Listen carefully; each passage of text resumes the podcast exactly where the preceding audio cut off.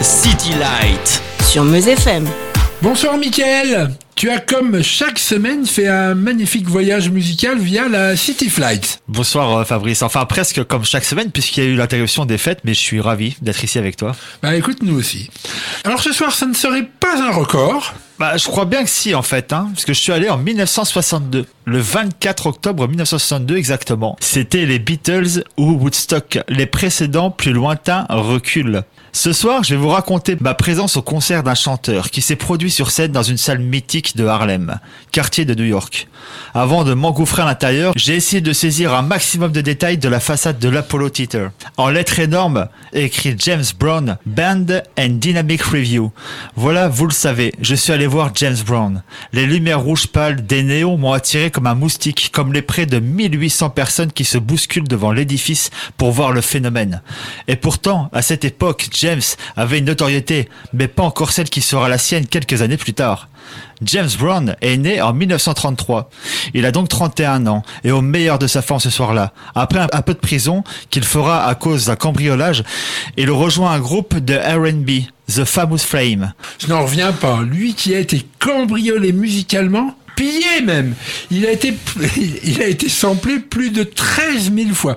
Mais excuse-moi, continue. Alors j'ai assisté à un concert extraordinaire car James Brown est incroyable. Je m'étais dit à cette date il ne pourra pas chanter Sex Machine qui arrivera six années plus tard, ni le Living in America puisque là, on est carrément dans les années 80. Mais il n'a pas besoin de ces titres pour mettre le feu, car il a vraiment mis le feu. Et on comprend après une prestation pareille pourquoi on lui a donné tous ces surnoms.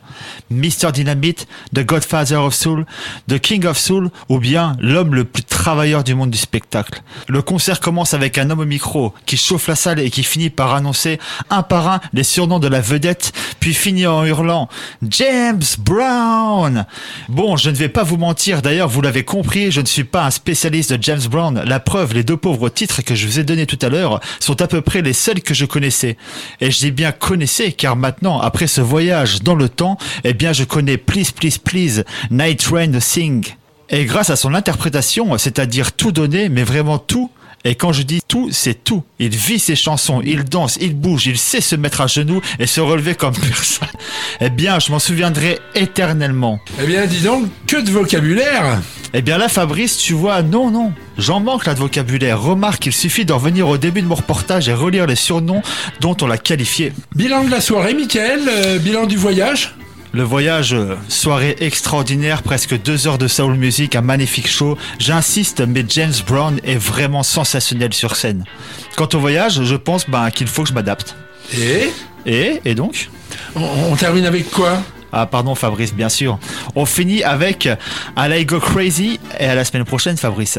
À la semaine prochaine Michael, merci. De rien.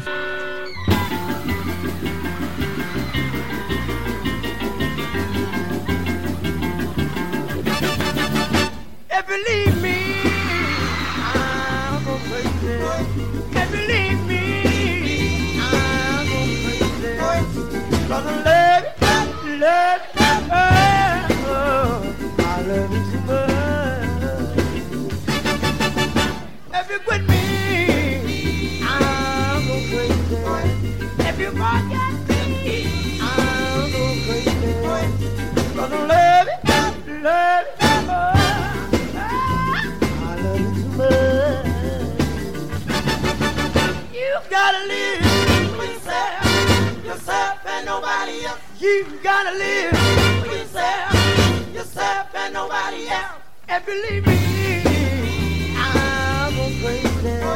And believe me, I'm. Cause I love it, love it. Oh, I love it too much.